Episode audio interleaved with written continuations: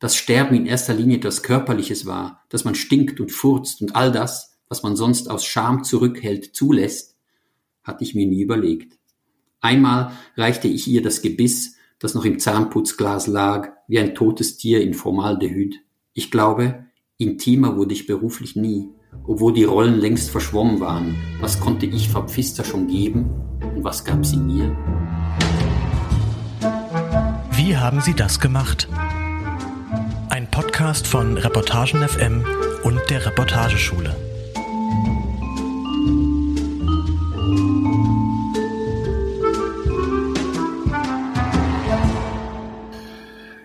Herzlich willkommen zu einer neuen Folge von Wie haben Sie das gemacht? Einem Podcast von der Reportageschule Reutlingen und Reportagen FM.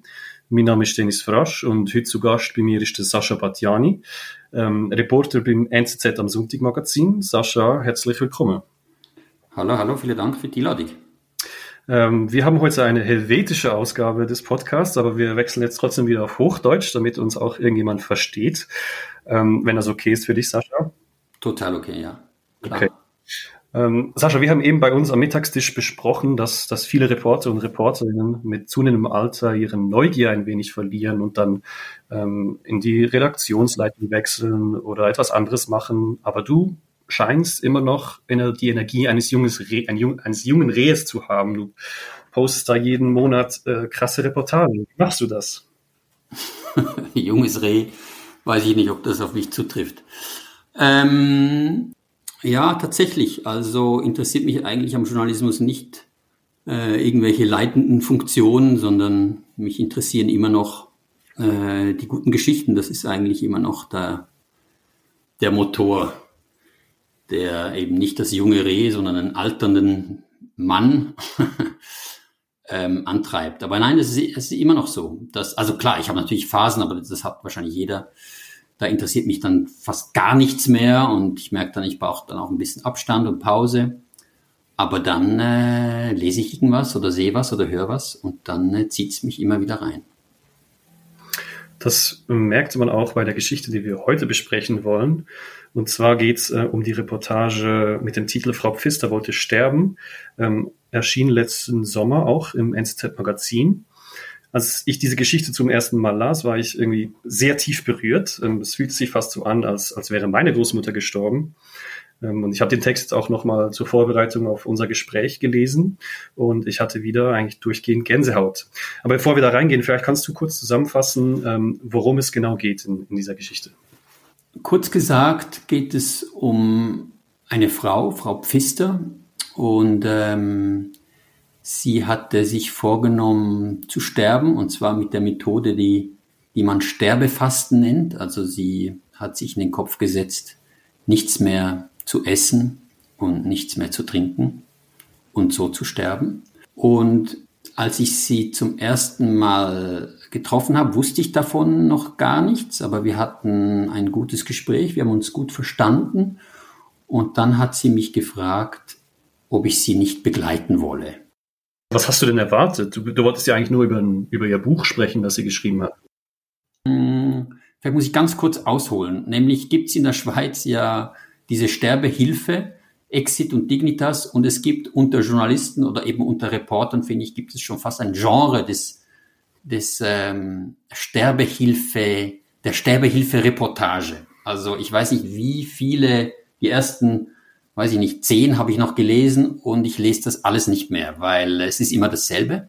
Vielleicht ein bisschen, vielleicht bin ich da ein bisschen gemein, aber ich habe so viele Sterbehilfe-Texte gelesen, dass ich, dass ich das eigentlich nicht mehr lese. Und ich wusste oder ich habe mir gedacht, wenn sie auch so aus dem Leben scheiden möchte, dann werde ich nicht darüber schreiben, sondern ich wollte die einfach treffen und mir ein bisschen anhören, wer das ist. Eigentlich einfach eine Begegnung, ohne eigentlich zu wissen, was da auf mich zukommt und vielleicht auch, ähm, dass gar nichts geschieht oder gar nichts, ja, gar nichts daraus resultieren wird. Ich finde das eigentlich sehr, sehr wichtig, dass man so offen hingeht und auch äh, scheitern kann oder eben sich eingestehen kann, das wird jetzt, glaube ich, nichts. Ähm, so bin ich dahin, sehr, sehr, sehr offen. Ich wusste, sie hatte in so einem Eigenverlag, äh, hat sie zwei Bücher interessanterweise geschrieben. Eines über ihr Leben und eines über ihren Tod. Ich hatte dieses zweite Buch aber nicht gelesen, nur das erste. Äh, ich wusste, dass sie sterben will, aber ich wusste nicht wie. Und, ähm, und als sie mir das dann erzählte, das fand ich dann rein journalistisch schon sehr, sehr interessant. Ich hatte davon auch noch nicht gehört, von dieser Methode. Und als sie mich dann gefragt hat, ob ich sie begleiten möchte, das war dann, äh, ja. War das nicht eine komische Situation für dich? Weil du kanntest sie ja gar nicht und sie hat ja auch Familie und, und Freunde und ihren Freund, den Lebenspartner, den Peter. Und trotzdem hat sie dir dieses Vertrauen gleich beim ersten Treffen geschenkt. Was glaubst du, wieso hat sie das gemacht? Also ich habe sie natürlich hundertmal gefragt, wieso ich, wieso ich, wieso ich. Ähm, und sie sagte mir, einerseits sagte sie mir, manchmal ist es einfacher, wenn von jemandem begleitet wird, der, den man gar nicht kennt. Man hat da so eine gewisse Offenheit, man hat keine gemeinsame Vergangenheit, man muss auf gar nichts Rücksicht nehmen. Wir kennen uns ja nicht und können sofort diesen Weg begehen. Sie hatte selbst äh, Erfahrung als Sterbebegleiterin. Sie hatte das zwei, drei, vier Mal gemacht und ähm, da auch diese Erfahrung, wie das ist, wenn man mit, mit Fremden diesen Weg geht. Also für sie war das eigentlich gar nicht so außergewöhnlich. Für mich war es außergewöhnlich, weil ich noch nie in meinem Leben mir eine Sekunde irgendwas über den Tod Gedanken gemacht habe, seltsamerweise. Und natürlich noch nie jemanden in den Tod begleitet habe. Deshalb war das für mich außergewöhnlich.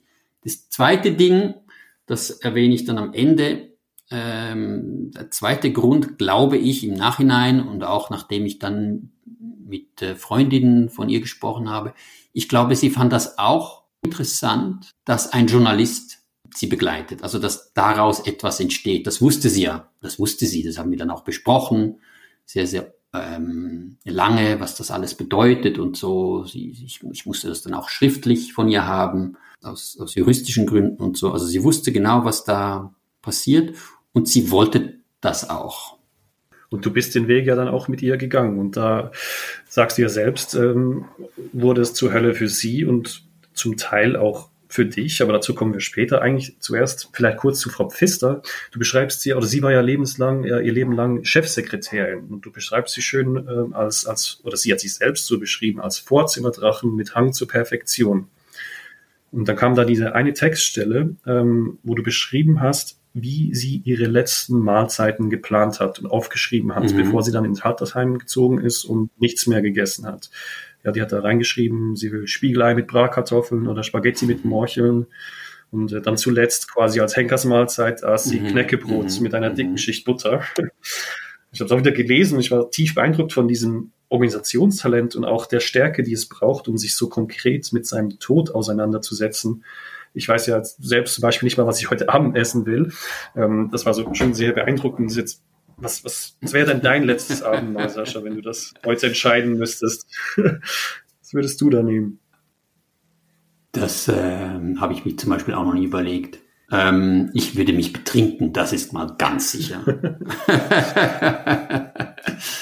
Ich habe keine Ahnung, ob ich da meine Lieblingsspeise äh, nehmen würde, oder, aber das weiß ich nicht. Aber ich würde ganz sicher eine ganz gute Flasche Rotwein öffnen. Das weiß ich.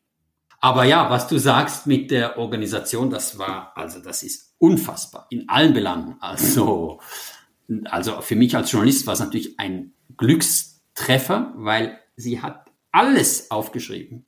Ich hatte alle ihre, ich hatte Zugang irgendwann mal, sie hat, gab mir alles, also ihr ganzes Leben hat sie aufgeschrieben, sie hat Tagebücher geführt, sie hat, ähm, ihr Leben war, das sagte sie auch, eine einzige To-Do-Liste. Also sie hat irgendwie ihr ganzes Arbeitsleben To-Do-Listen geschrieben und To-Do-Listen abgehakt. Und so hat sie auch ihren Tod geplant, bis also wirklich bis zu wem gibt sie das alte Backblech äh, und wem gibt sie die Weihnachtskeksformen, Zimtstern-Dinger. Wer kriegt die und wann? Und ihrem Lebenspartner, diesem Peter, hat sie, stell dir vor, vorgekocht. Also für die, für die erste Zeit, wenn sie tot ist und wenn er sich noch nicht mhm. gewöhnt hat, dass, dass niemand mehr kocht, hat sie ihm Portionen von ähm, typisch so alte Leute essen. Also ich weiß nicht, irgendwas, Suppe eingefroren und so weiter. ist unglaublich. Und alle diese Listen, alle diese Namen, alle diese Weihnachtskekse, all das hat sie mir alles übergeben. Außerdem hatte ich ja diese zwei Bücher, also ein, ein Buch über ihr Leben, ihre ganze Biografie und ein Buch über ihren Tod. Also da steht äh, von welche Medikamente sie wann nimmt bis zu welche Schmerzen sie wann hat. Also ich war sehr, sehr gut äh, dokumentiert, wenn es um einen Menschen geht. Das ist ja finde ich sowieso in unserem Buch wahnsinnig interessant, wie viel, viel ähm, Dokumente wir wir so haben über Unternehmen und Regierungen und so. Aber wenn es um Menschen geht, wie schwammig das dann auf einmal wird. Wer gar nicht mehr so genau weiß, was er eigentlich vor sieben Jahren gemacht hat und wieso und was war denn dann und wieso sind wir damals umgezogen und so. Das weiß dann, wissen dann viele Menschen gar nicht. Und diese Frau Pfister aber, die hat alles notiert. Und das war schon außergewöhnlich. Führst du seitdem Tagebuch? Nein, ich habe früher, also als, als, als, als Teenie und so, habe ich natürlich äh, wie viele so wahnsinnig kitschig traurige Tagebucheinträge geschrieben, aber ähm, nee, seitdem nicht. Und trotzdem, am Schluss hat es ja dann trotz ihrer Organisiertheit ähm, nichts gebracht. Du schreibst ja dann selbst, ähm, dass im Leben tatsächlich vieles planbar ist, nur das Sterben nicht. Und du bist ja dann auch da reingerutscht in ihr Sterben und in das Chaos. Und ich würde dich vielleicht hier mal bitten, eine Textstelle vorzulesen. Ähm, wir haben das vorher kurz besprochen, wo es darum geht, wie du da reingezogen wurdest, wenn du das mal vorlesen könntest. Mhm, sehr gerne. Sie krümmte sich vor Schmerzen, schrie und ächzte und sehnte sich so sehr nach Wasser und Eiswürfeln, dass ich sie zwingen wollte, aufzuhören und endlich zu trinken, doch sie schüttelte zornig den Kopf und fluchte mich an. Manchmal stellte ich mir vor, wie ich das Kissen nehme und es über ihr Gesicht hielte, wie sie sich winden und sich dann ergeben würde, damit es schneller ginge, damit du, Frau Pfister, weniger leiden müsstest. Ich begann, ihre Hände zu massieren, ihre Haare zu bürsten, half ihr in den Morgenrock und auf die Toilette. Dass Sterben in erster Linie etwas Körperliches war, dass man stinkt und furzt und all das, was man sonst aus Scham zurückhält, zulässt, hatte ich mir nie überlegt. Einmal reichte ich ihr das Gebiss, das noch im Zahnputzglas lag, wie ein totes Tier in Formaldehyd. Ich glaube, intimer wurde ich beruflich nie, obwohl die Rollen längst verschwommen waren. Was konnte ich Frau Pfister schon geben und was gab sie mir? Eine gute Frage.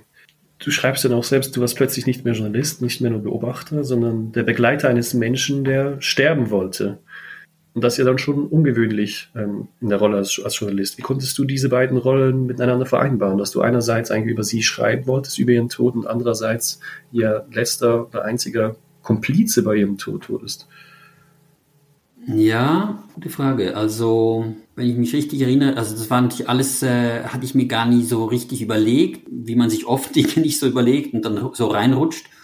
Und tatsächlich habe ich irgendwann mal dieses Journalistengewand oder ich bin jetzt Reporter, das habe ich, ähm, das, das, da, da war gar kein Platz mehr dafür. Das habe ich abgelegt oder abgestreift, sobald ich da in diesem Zimmer war, weil Sterben ja, wie ich da vorgelesen habe, tatsächlich dann einfach, da, da, da gibt's keine, keine Distanzen mehr. Also ja, irgendwann schrie sie nur noch und, und wollte dies und das und, und erzählte mir von von, von, von, von, von vielen, was da gar nicht drin steht. Und ich habe dann gemerkt, ich bin jetzt einfach Mensch und, und bin jetzt einfach da. Und äh, die Distanz danach, also ich habe mir dann immer gesagt, wenn ich dann, wenn es dann nicht mehr ist, wenn sie nicht mehr ist und wenn ich dann beginne, dann, dann ziehe ich mir dieses Gewand wieder an. Dann muss ich wieder ein bisschen zurück. Und das habe ich dann versucht apropos, weil wir hier einen Podcast machen, ich habe auch damit gespielt, einen Podcast zu machen, äh, weil ich fand, äh, man muss unbedingt ihre Stimme hören und, und äh, ich habe alle diese Gespräche aufgenommen. Das sind wahnsinnig viele Stunden. In der Online-Version sind dann auch äh, WhatsApp-Protokolle, WhatsApp-Nachrichten, Sprachnachrichten drin, genau. Ja, ja, genau, genau. Und da hört man dann auch, äh, also da konnte ich dann, durch dass ich das dann alles abgetippt habe, kriegt man dann so eine, also erstens ist dann alles wieder, wieder da, aber gleichzeitig, äh, wenn man es dann auf Papier schreibt, ist es dann ja, nimmt man dann wieder so eine Distanz ein. Hast du dir überlegt, je nachdem sie gestorben ist, ähm, ob du überhaupt etwas dazu machen willst? Oder war es für dich immer klar, Nein, das war schon klar. Das war schon klar. Ja. Nein, ich, das, ich, ich, ich wollte das. Also ich, ich, ähm, ich, äh, sie wollte es. Ich habe das natürlich hundertmal gefragt. Wollen wir das nicht abbrechen und so? Bringt es das? Und soll ich nicht jemanden rufen, den sie mögen und den sie und so? Und sie wollte das aber. Sie wollte auch, dass ich schreibe, wie schlimm das alles ist. Und äh, ich wollte das auch, diese Herausforderung annehmen, ob, ob mir das gelingt, ob, ob, ob ich da diese Beziehung, die wir dann hatten, ähm, auf Zeit natürlich, ob, ob, ob mir das gelingt, dass ich das irgendwie aufschreibe, diese Emotionen, die da durchgehen ähm, und diese, dieser Rollentausch und diese Begegnung mit diesen Menschen, ob mir das gelingt, das wollte ich schon versuchen. Ähm, deshalb, deshalb war das keine Frage. Es geht in deinem Text dann auch um, nicht nur um sie und, und wie stark sie ist und dass sie das durchmacht, sondern auch um dich. Also du spiegelst das ja dann immer mit, mit, mit dir selbst und dass du dich fragst, ob du zu schwach bist, ähm, um das alles durchzustehen, weil du mal deinem Tod deiner Großmutter in Budapest weggerannt bist ähm, oder nicht dabei sein wolltest, wenn ich mich mhm. noch recht mhm. erinnere. Ähm, das war auch ein bisschen eine Herausforderung oder eine Challenge für dich, das zu machen. Und du hast dich dann auch best, also irgendwie eine, selbst in eine so eine Selbstkasteiung begeben dort, hatte ich das Gefühl. Ja, also interessanterweise hat sie mich das ja, zu, also sie, es war tatsächlich sie, die mich diese, die, diese Frage mir stellte. Das fand ich eine sehr, sehr interessante Frage. Das war ganz am Anfang, hat sie mich gefragt, sind Sie denn, äh, sind Sie denn stark genug für, für, mhm. für, für das? Und ich hatte keine Ahnung, wovon sie spricht. Und das hat sie immer wieder gefragt. Also immer wieder, so drei, vier Mal. Sind Sie sicher? Sind Sie stark genug? Und ich, ich, ich wusste so, ich würde mal sagen, drei Viertel dieses Weges wusste ich immer noch nicht genau, was das genau bedeutet. Dann am Ende habe ich dann langsam verstanden, was es bedeutet. Hier zu sein für jemanden, nicht eben nicht wegzurennen, nicht so wie wir sonst vom Tod, auch vom Tod von eben nahen Menschen, wie wir das ein bisschen weg äh, von uns weisen, äh, wie wir versuchen mit allem Möglichen das noch zu verlängern und wie wir reden über diese Menschen, sollte man nicht das noch machen und hätte man und so. Dabei muss man einfach da sein. Die, die sterben und man muss da sein und man muss, man muss ihnen die Hand halten und wenn sie das nicht wollen, dann soll man gehen und man muss noch was sagen, was man immer sagen wollte und man muss diese Konfrontation aufnehmen, aufnehmen wollen ähm, braucht es auch Mut, klar, und es ist unangenehm und, und, und es braucht Zeit. Und das hatte ich mir vorher, wie gesagt, äh, alles nicht überlegt und dann irgendwann mal langsam verstanden, dass sie das meint wahrscheinlich, dass man eben da, da ist, auch wenn es auch wenn's, ähm, anfängt schwierig zu werden. Und das, deshalb auch die Frage, was, was, was gab sie mir? Also das, äh, das geht dann schon in diese Richtung. Das gab sie mir, diese, ein bisschen so diese, so, also es klingt jetzt total nach äh, Paulo Coelho, aber dieses, wer den Tod nicht sieht, sieht, versteht auch nicht, was Leben ist. Ähm, das ist ja, klingt ja ganz banal und, und auch ein bisschen doof, aber, aber es stimmt natürlich auch. Also, es stimmt natürlich. Und ähm, das hat sie mir schon gezeigt. Du schreibst am Schluss auch, du hast mir gezeigt, was Leben ist, Frau Pfister. Was, was ist denn, was ist denn Leben, Sascha? Äh, hinzuschauen, ähm, nicht wegducken, wenn es unangenehm wird, sondern da sein und hinschauen und aufschreiben und, äh, und diese Herausforderungen annehmen und intensiv äh, die Emotionen spüren und sich öffnen für diese Dinge. Ähm, das bedeutet, glaube ich, Konfrontat die Konfrontation ähm, mit dem Tod eines anderen ähm, und das hat sie mir gezeigt und das, finde ich, macht das Leben aus. Ähm, und deshalb, ähm, wenn du mich das fragst, will ich das ungefähr sagen. Aber ich glaube, für uns Reporter ist es, ist es, äh, ist es, also nicht nur als Mensch, sondern auch als Reporter, finde ich das eine gute Regel. Ver verfolgt dich das noch heute, die Geschichte mit Frau Pfister? Oder konntest du damit abschließen? Also klar, man muss jetzt auch nicht quasi, ich möchte jetzt auf keinen Fall äh, das so dramatisieren, dass, dass ich jetzt da wegen Frau Pfister, was weiß ich, äh, ein anderer Mensch bin und so überhaupt nicht. Aber sicher eine dieser Geschichten, die, die mir bleiben wird, die, die, ja, die mir ein bisschen was auch von, von der ich gelernt habe als Mensch und, ähm, und ich immer wieder an sie zurückdenke. Also neulich war ich an ihrem Grab. Ich, ich hatte in, in, in Winterthur zu tun. Für alle, die das nicht wissen, das ist so eine halbe Stunde von Zürich entfernt. Und äh, ich bin da vorbei. Und, und so denke ich, denke ich immer wieder so an sie. Sie hat meinen Kindern, hat sie so, ich weiß gar nicht, wie man das nennt auf Hochdeutsch, so, wie heißt das so, Handgelenk, Puls, so Pulswärmer? Nee, weißt du, die, die man so im Winter, ja, da kann man so mit dem Daumen so rein, weißt du, nicht nur Pulswärmer, sondern es sind so auch so ein bisschen so halb Handschuh, halb irgendwas, hat sie meinen Kindern äh, gestickt, sagt man das? Ja. Gestrickt. gestrickt. ich habe keine Ahnung wieder mal über. Klar, gestrickt. Ähm, und die liegen immer wieder mal so irgendwo rum. Und äh, kleine Dinge, die kleine Dinge, die, die mich an sie erinnern. Warst du denn schon mal so tief drin in einer Geschichte oder so persönlich involviert mit einer anderen Geschichte? Ja, ich habe mal über Familiensachen geschrieben, äh, auch ein Buch über meine Familie, so ein bisschen Familiengeheimnisse, Familiengeschichte, Familienvergangenheit. Und da habe ich mich auch entschieden, über mich zu schreiben und da ein bisschen tiefer zu gehen, weil ich fand, dass mich das äh, ja, dass das auch ein bisschen mit mir zu tun hat. Deshalb habe ich da auch über mich geschrieben. Ja. Hier, hier war das auch so. Hier war, fand ich auch, dass, dass die, also wenn man jemanden in den Tod begleitet, dann ist das ja eine, eine Begegnung und eine Beziehung und, und, und da spiele ich auch eine Rolle. Und deshalb fand ich, dass es, dass es, dass es hier angebracht ist, wenn ich auch, wenn ich mich auch, äh, ja, wenn ich mich da auch reinnehme, wenn ich auch über mich schreibe. Ja, vielen Dank, Sascha. Ähm, ich glaube, wir müssen hier auch schon einen Schlussstrich ziehen. Ähm, ist auf jeden Fall eine super Geschichte, die du da geschrieben hast. Ich habe sie sehr gerne gelesen und ich habe sehr gerne mit dir darüber geredet. Schön warst du da heute und hoffentlich bis bald mal wieder in Zürich. Danke, danke, danke für die Einladung.